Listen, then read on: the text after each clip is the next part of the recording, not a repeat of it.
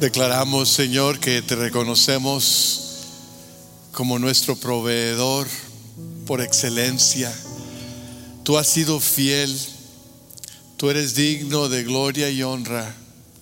Tú has sido bueno con nosotros. Señor, hoy te ofrecemos nuestra alabanza, te traemos nuestro canto, nuestra gratitud y también te traemos nuestras cargas, nuestros problemas, nuestras luchas. Las confiamos a ti, porque tú puedes llevarla, tú cuidas de nosotros. Nuestra ansiedad, nuestra incertidumbre, nuestro dolor, te lo entregamos. Nuestro gozo, nuestra victoria, nuestro optimismo, te lo entregamos. Nuestro pecado y nuestras faltas, también lo confesamos. Y recibimos de ti el perdón, Señor. Recibimos de ti la restauración. Y pedimos, Señor, que tú hagas la obra de restauración en cada uno de nuestros corazones. Pero que también la hagas con tu pueblo entero. Necesitamos más de ti, Señor. Perdónanos cuando nos ensimismamos. Perdónanos, Señor, cuando queremos estar en control. Perdónanos, Señor, cuando no nos rendimos, no doblamos la rodilla delante de ti y decimos, Señor, sin ti no somos nada. Sin ti no podemos hacer nada. Hoy declaramos eso. Pedimos que tú quites ansiedad, orgullo, que tú quites egoísmo, que tú quites todo lo que pueda obstruir nuestra comunión contigo y llénanos de tu Espíritu Santo. Restauranos, restaura a tu pueblo, avívanos Hoy, hoy, haz la obra en nosotros. Y permítenos recibir la palabra tuya hoy para responder con fe y obediencia. En Cristo Jesús. Amén. Amén. Pueden tomar asiento. Vamos a invitar a los niños de primera a sexto grado que salgan a su culto infantil aquí con la pastora Susan a mi izquierda. Así que a niños de primero a sexto grado, nos da gusto tenerlos. Hace un par de semanas tuve la oportunidad de estar con algunos pastores ah, del estado de Texas y eh, me tocó estar en una mesa a la hora del almuerzo con pastores del este de Texas y estaban hablando de uno de los miembros de sus iglesias una de las iglesias bautistas, que, se, que lo conocen por Bo Pilgrim. Bo Pilgrim, quizás ustedes en alguna ocasión lo han visto en algún anuncio de televisión porque tiene una compañía que se llama Pilgrim's Pride y venden pollos y a veces usa un sombrero así cómico de peregrino y, ah, hace estos anuncios. Pero Bob Pilgrim yo, aunque nunca lo conocí, conozco de él por medio de mi hijo. Mi hijo ah, estudió en la Universidad Bautista de Dallas y Bob Pilgrim frecuentemente hablaba en capilla. Y a mi hijo le gustaba, como a otros estudiantes de la universidad, le gustaba cuando Bob Pilgrim hablaba en capilla, porque característicamente dejaba debajo de cada asiento un folleto de 12 páginas explicando el plan de salvación y adentro del folleto un billete de 20 dólares. Ahora, para ustedes quizás 20 dólares no sea mucho, pero para el universitario son como tres Chick-fil-A's, ¿verdad? Así que eh, eh, ellos siempre se emocionaban cuando venía Bob Pilgrim. Bob Pilgrim no solamente era generoso con los estudiantes en la universidad, sino en muchas otras formas dio de su dinero.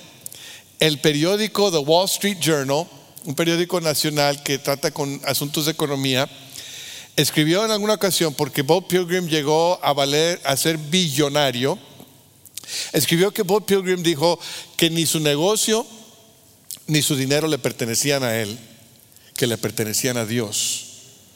Eso quizás sea raro para alguien que escribe en el Wall Street Journal, pero no debe ser raro para los cristianos. Porque nosotros conocemos, entendemos como seguidores de Jesús, que el ser generosos nos debe caracterizar como creyentes, que somos pueblo de manos abiertas. Hemos estado en una serie que hemos llamado Abrimos y parte de ello indica que hemos abierto nuestras instalaciones para los servicios después de la pandemia.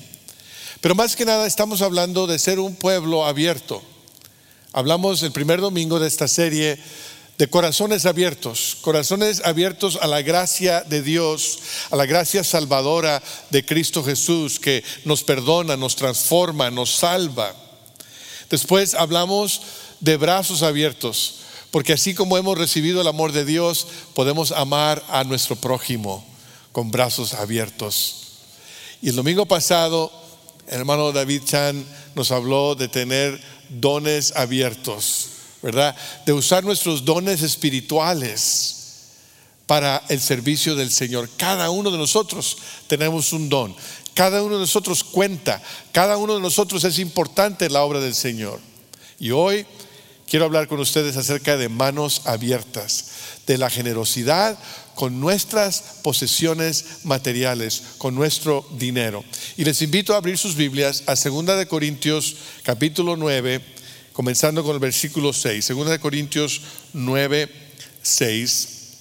Lo pueden buscar ahí en sus Biblias leyendo de la nueva versión internacional dice de la siguiente forma, recuerden esto, el que siembra escasamente, escasamente cosechará, y el que siembra en abundancia, en abundancia cosechará. Cada uno debe dar según lo que haya decidido en su corazón, no de mala gana ni por obligación, porque Dios ama al que da con alegría.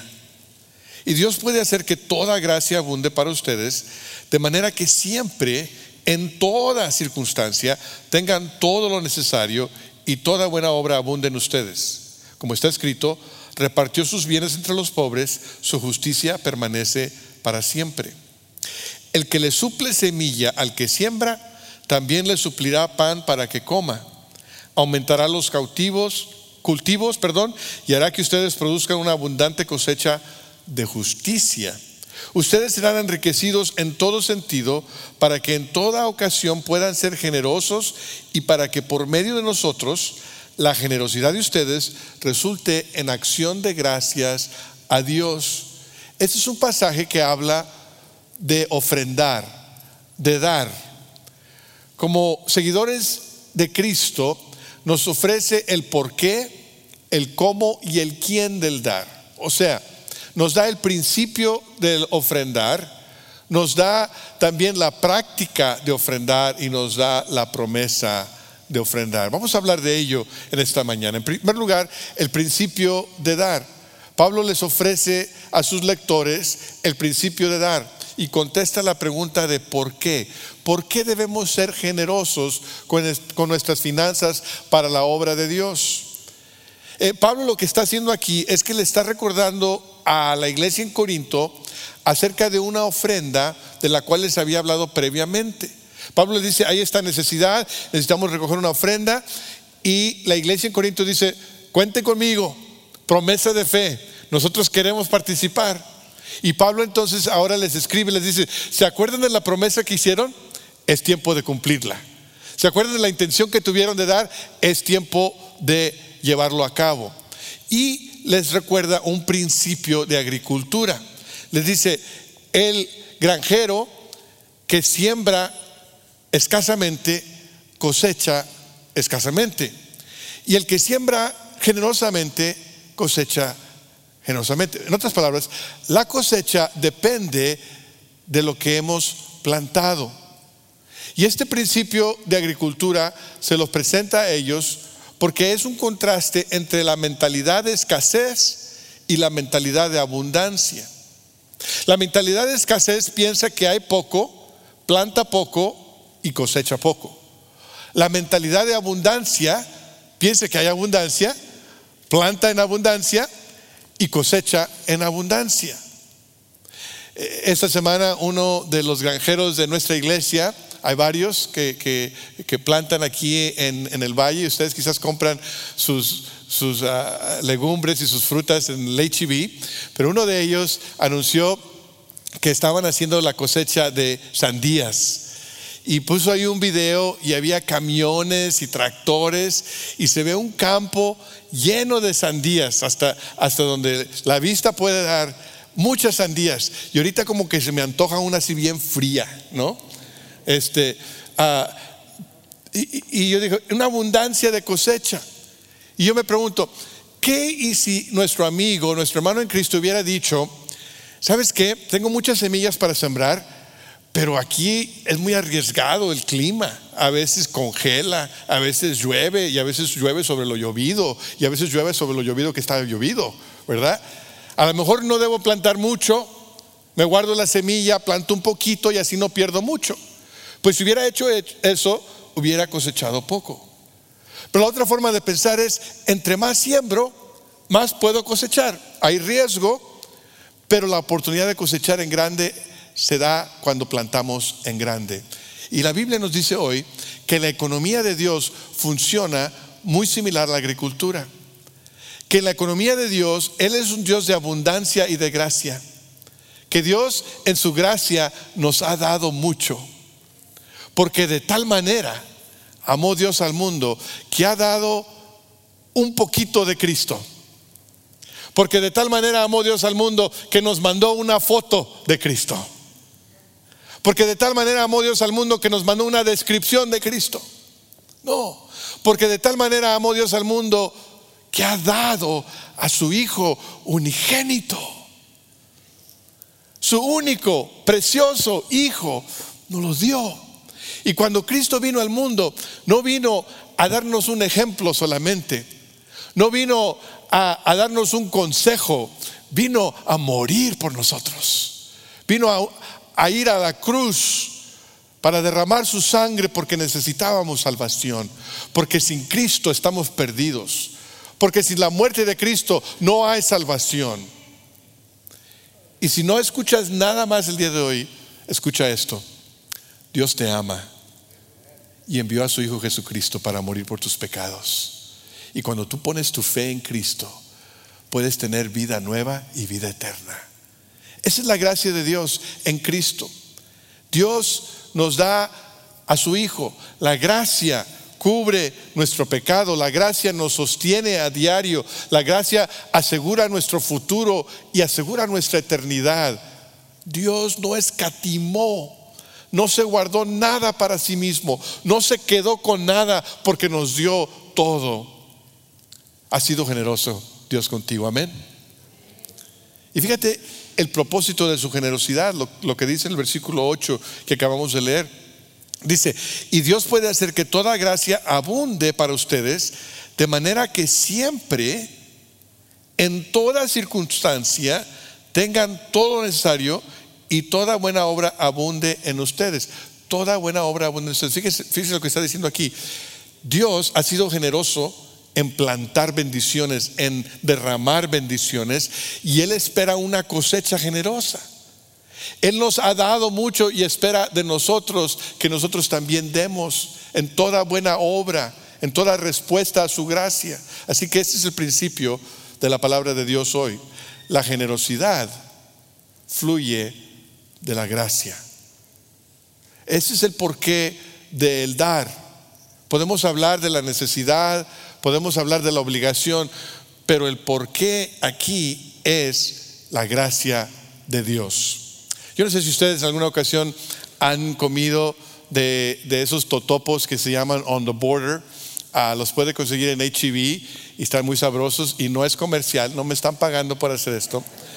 Uh, pero quiero decirles que estos totopos tienen otro significado para mí. Les voy a decir por qué. Porque eh, eh, la pareja, la familia que tuvo el privilegio de fabricar estos, estos totopos eran miembros de la iglesia que yo pastoreé en Fort Worth, Lío y Zulema Jiménez.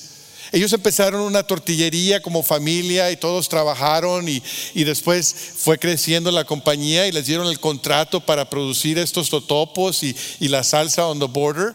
Y, como resultado, la familia Guarneri eh, recibía cajas de totopos por semana y, chips todos los días. Disfrutábamos de esos chips. Los, Jiménez fueron muy generosos con el Señor, con la obra del Señor, con, con otras personas.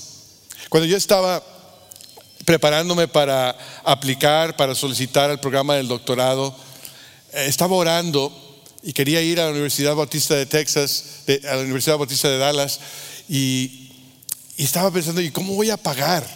Es un programa muy caro. Y recuerdo que un día don Lío y Zulema Jiménez me invitaron a comer, ellos solían invitarnos a comer, y fui y me dice Lío, Dice, entiendo que quiere aplicar para el doctorado. Le digo, sí, así es, quiero estudiar para el doctorado. Y me dice, quiero que sepa que nosotros hemos decidido pagar todo su doctorado. Y dice, wow, espérame tantito, bájenle a la música, quiero escuchar bien. Y llenó mi corazón de confianza porque el resto de esos años me concentré en pastorear la iglesia y en estudiar para el doctorado, pero nunca me preocupé de pagar la matrícula. Y cada vez que era tiempo de entregarme el cheque para la matrícula, Lío venía y me lo entregaba así con una sonrisa de oreja a oreja, como con un gusto de que estaba invirtiendo en mí de alguna forma.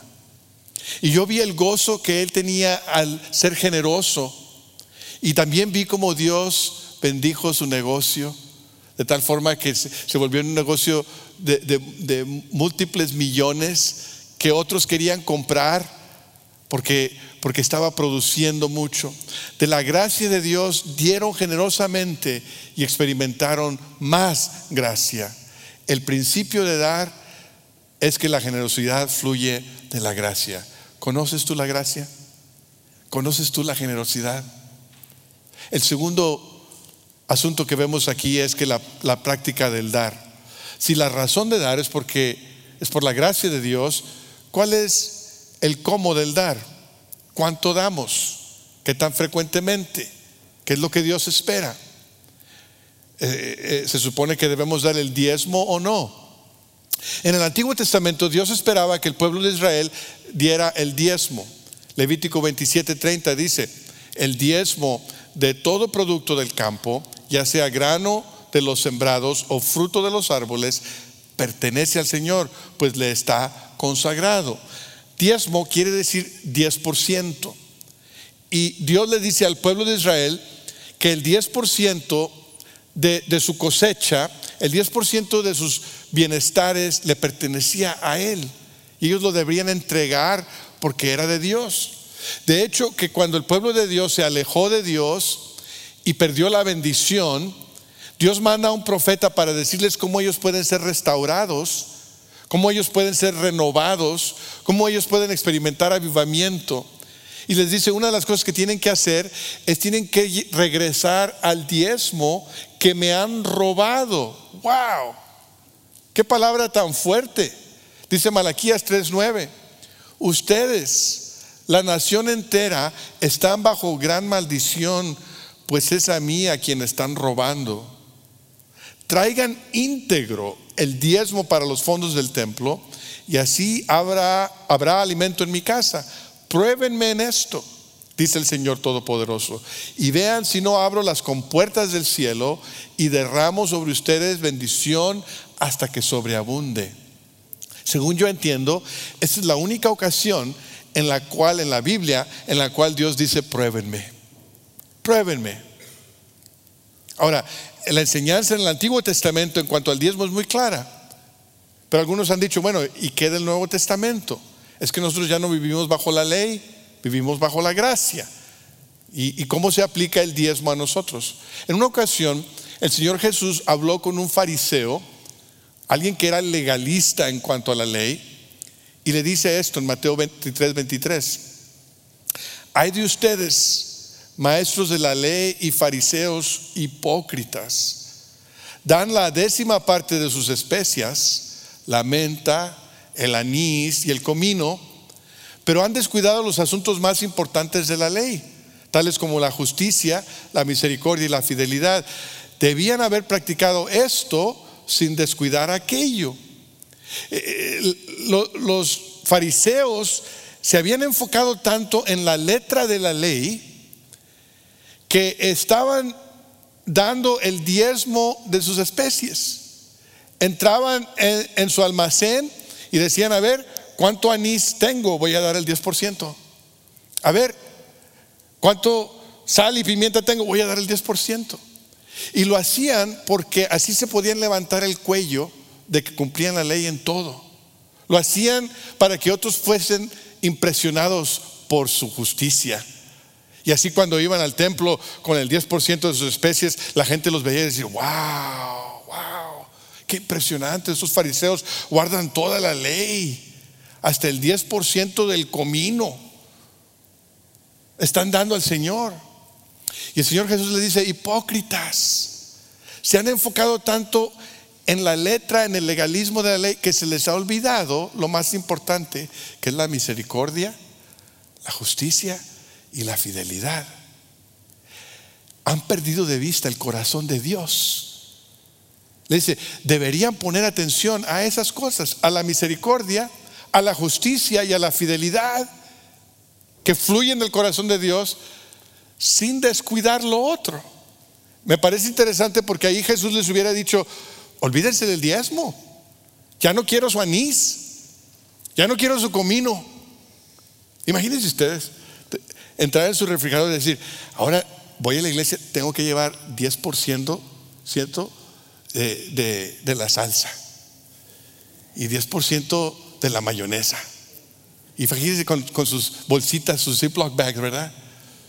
El Señor dice, no, no, han perdido de vista lo que es importante aquí.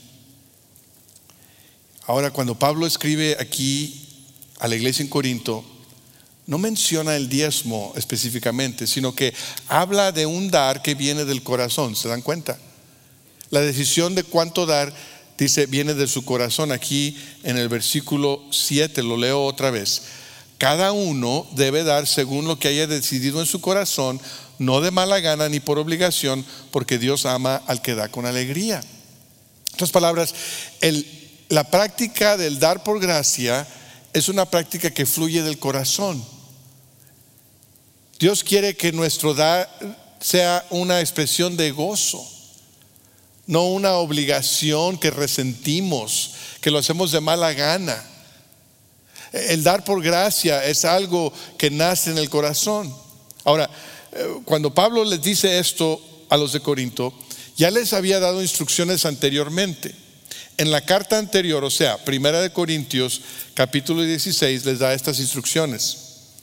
El versículo 1 dice, en cuanto a la colecta para los creyentes, sigan las instrucciones que di a las iglesias de Galacia. El primer día de la semana, cada uno de ustedes aparte y guarde algún dinero conforme a sus ingresos para que no se tengan que hacer colectas cuando yo vaya. Ahora, aquí en este pasaje vemos, ¿verdad?, que Pablo les está dando varios principios, los voy a mencionar así rápidamente. Uno es el ofrendar periódicamente. Dice, cada primer día de la semana, o sea, el domingo, es, es regular, e, e, es, periódicamente, no es espontáneamente, no es de vez en cuando. En segundo lugar, es proporcionalmente. Fíjense que dice aquí, conforme a sus ingresos. Entre más ganen, más dan. Entre menos ganen, menos dan. Es proporción a sus ingresos. Y en tercer lugar, es planificadamente. Aparten y guarden. O sea, no es algo impulsivo, no es de ganas, no es de que a ver quién les impresiona más y quién más les mueve el corazón y quién les hace llorar para que suelten la cartera.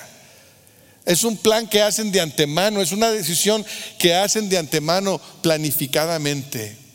Entonces, cuando vemos el pasaje de primera de Corintios 16, el de segunda de Corintios 9, lo que Jesús dice en Mateo 23, 23, vemos esto, que el diezmo por el lente de Jesús y por el lente de Pablo, tiene que ver con dar proporcionalmente. Porque el dar proporcionalmente es algo que todos podemos practicar. El niño que tiene un dólar lo puede practicar. El obrero que gana lo mínimo lo puede practicar. El empresario que saca buen salario lo puede practicar. Todos lo podemos practicar. Es dar proporcionalmente a como el Señor nos ha bendecido a nosotros. El, el diezmar por gracia es tiene que ver con dar proporcionalmente y nos da un lugar en donde podemos empezar a crecer en la gracia. Esa es la diferencia. El legalista dice, ¿cuánto es lo, mínimo que puedo dar para estar bien con Dios? ¿Doy de antes de los impuestos o después de los impuestos? ¿Doy del income tax o doy del stimulus? ¿Doy de los trabajitos esos que me salen o no doy? ¿Cómo, ¿Cómo, le hago para estar bien pero que sea lo mínimo? Ese es el legalista. Pero la persona de gracia dice, ¿cómo puedo dar más? ¿Cómo puedo dar más? ¿Cómo puedo darle al Señor más de la justicia de los fariseos? Ir más allá. E-, es el principio en el cual empezamos. La práctica del dar, el placer fluye de la proporción. Dice, queremos con alegría. Cuando damos proporcionalmente, podemos hacerlo con alegría. Cuando mi esposa Mónica y yo nos casamos, todavía estábamos en la universidad, no lo recomiendo, ah, pero así, así fue. Y, yo era pastor de jóvenes en una iglesia en Corpus Christi. Y me pagaban, cada semana me pagaban 75 dólares, enteritos, enteritos los 75. Y luego trabajaba en el HEB, este, poniendo eh, ahí los alimentos en, en la noche y estudiando de día. Vivíamos en un apartamento pequeñísimo. Tan pequeño era que la dirección tenía y medio. Era el, el 512 y medio, porque la otra mitad vivía alguien más. Era una recámara y, era tan pequeño que cuando yo me levantaba de la cama y ponía el pie en el piso, ya estaba en la sala. Y ustedes creen que estoy exagerando, pero mi esposa está aquí, no, no, no estoy exagerando. Comíamos ensalada de atún eh, y, y, a veces peanut butter and jelly. Pero una de las cosas que decidimos recién casados, dijimos, lo que entre, lo que entre, le vamos a dar al Señor cuando menos del 10%, sino más. Porque creemos que si no somos fieles en lo poco, ¿cómo el Señor nos va a confiar con lo mucho? Y en 35 años han cambiado muchas cosas. La casa en donde vivimos es un poquito más grande que ese apartamento.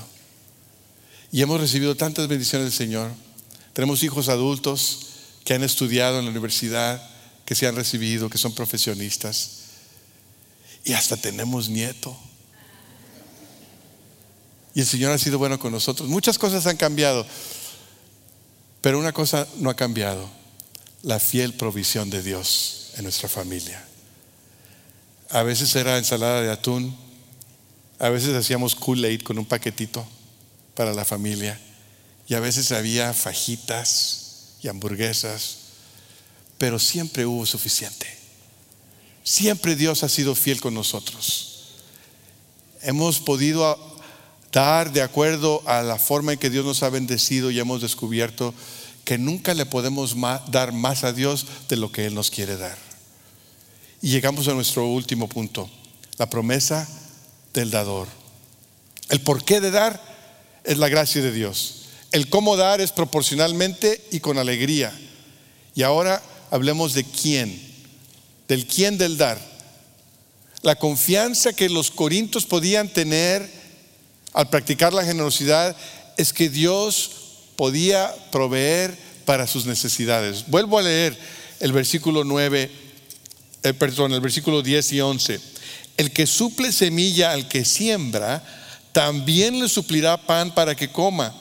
Aumentará los cultivos y hará que ustedes produzcan una abundante cosecha de justicia. Ustedes serán enriquecidos en todo sentido para que en toda ocasión puedan ser generosos y para que por medio de nosotros la generosidad de ustedes resulte en acciones de gracias a Dios. Una de las razones, en mi opinión, Una de las razones por la cual a veces tenemos ansiedad en cuanto al dinero es porque creemos que nos toca a nosotros asegurarnos de que todo salga bien. A veces pensamos que estamos en control de todo. A veces hasta pensamos que somos dueños de lo que tenemos. Pero la Biblia nos recuerda que Dios es el dueño. Nosotros somos administradores. Él es el que suple la semilla, el que da el pan, el que manda la lluvia para que crezca, el cultivo y el que multiplica la cosecha. Es Dios. A nosotros nos toca ser fieles administradores, si es cierto. Tenemos que usar lo que Dios nos ha dado en inteligencia, en dones, en talento, en, en bienestares, de la mejor forma posible. Pero no somos responsables de nuestra provisión. Ese es trabajo de Dios. A Dios le toca proveer para nosotros. Eso es liberador. Nuestro trabajo es ser fieles y el trabajo de Dios es cuidar de nosotros y proveernos. Algunos piensan que, que, quizás pueden avanzar si hacen trampa y si le roban al jefe o si le roban a sus empleados o si, o si hacen trampa con sus impuestos o, o si tratan de avanzar y, y de ser egoístas con sus cosas. Pero déjame decirte algo, a Dios no se le puede hacer trampa. Dios sigue siendo el Señor de la cosecha, de las posesiones. Y, la gente que, se esmera por sacarle la vuelta, por, por hacer cosas indebidas, tarde o temprano Dios hará justicia. Porque el Dios al quien yo sirvo es el Dios que puede hacer que un millón de dólares se te acabe en un día y que puede hacer que 100 dólares te dure todo el mes. Así es Dios. Por eso hay personas que ganan mucho y nunca tienen suficiente. Y hay personas que ganan poquito y les sobra para dar. Porque esa es la diferencia que Dios hace en nuestras vidas.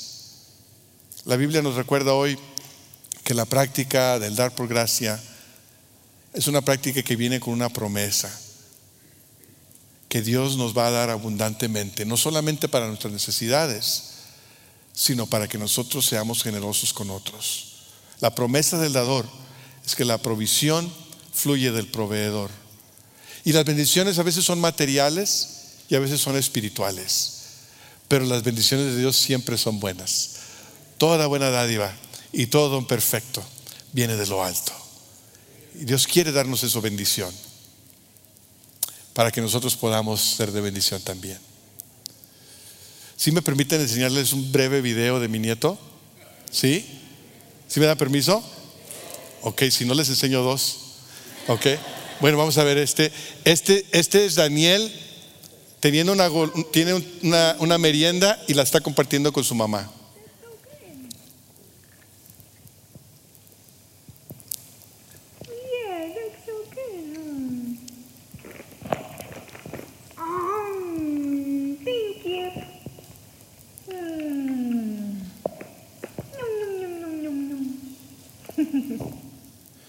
Qué chulada de huerco.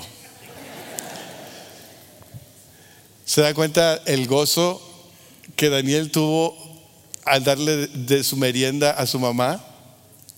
¿Se da cuenta que no se preocupó de que le iba a faltar a él? Porque él sabe que su mamá cuida de él. ¿De dónde aprendió a compartir?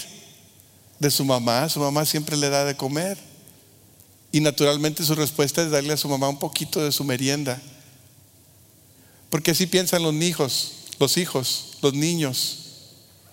Y nosotros somos hijos de Dios. Y Dios ha sido bueno con nosotros. Y nosotros tenemos el privilegio de tener el gozo de darle a Él de lo mucho que nos ha dado. Porque entendemos que el que suple semilla al que siembra, también le suplirá pan para que coma, aumentará los cultivos y hará que ustedes produzcan una abundante cosecha de justicia. Esto no es solamente un asunto financiero, es un asunto espiritual. Pablo llama a los corintios a la generosidad. ¿Por qué? Porque la gracia de Dios es abundante. ¿Cómo? Proporcionalmente y con alegría. ¿Y quién?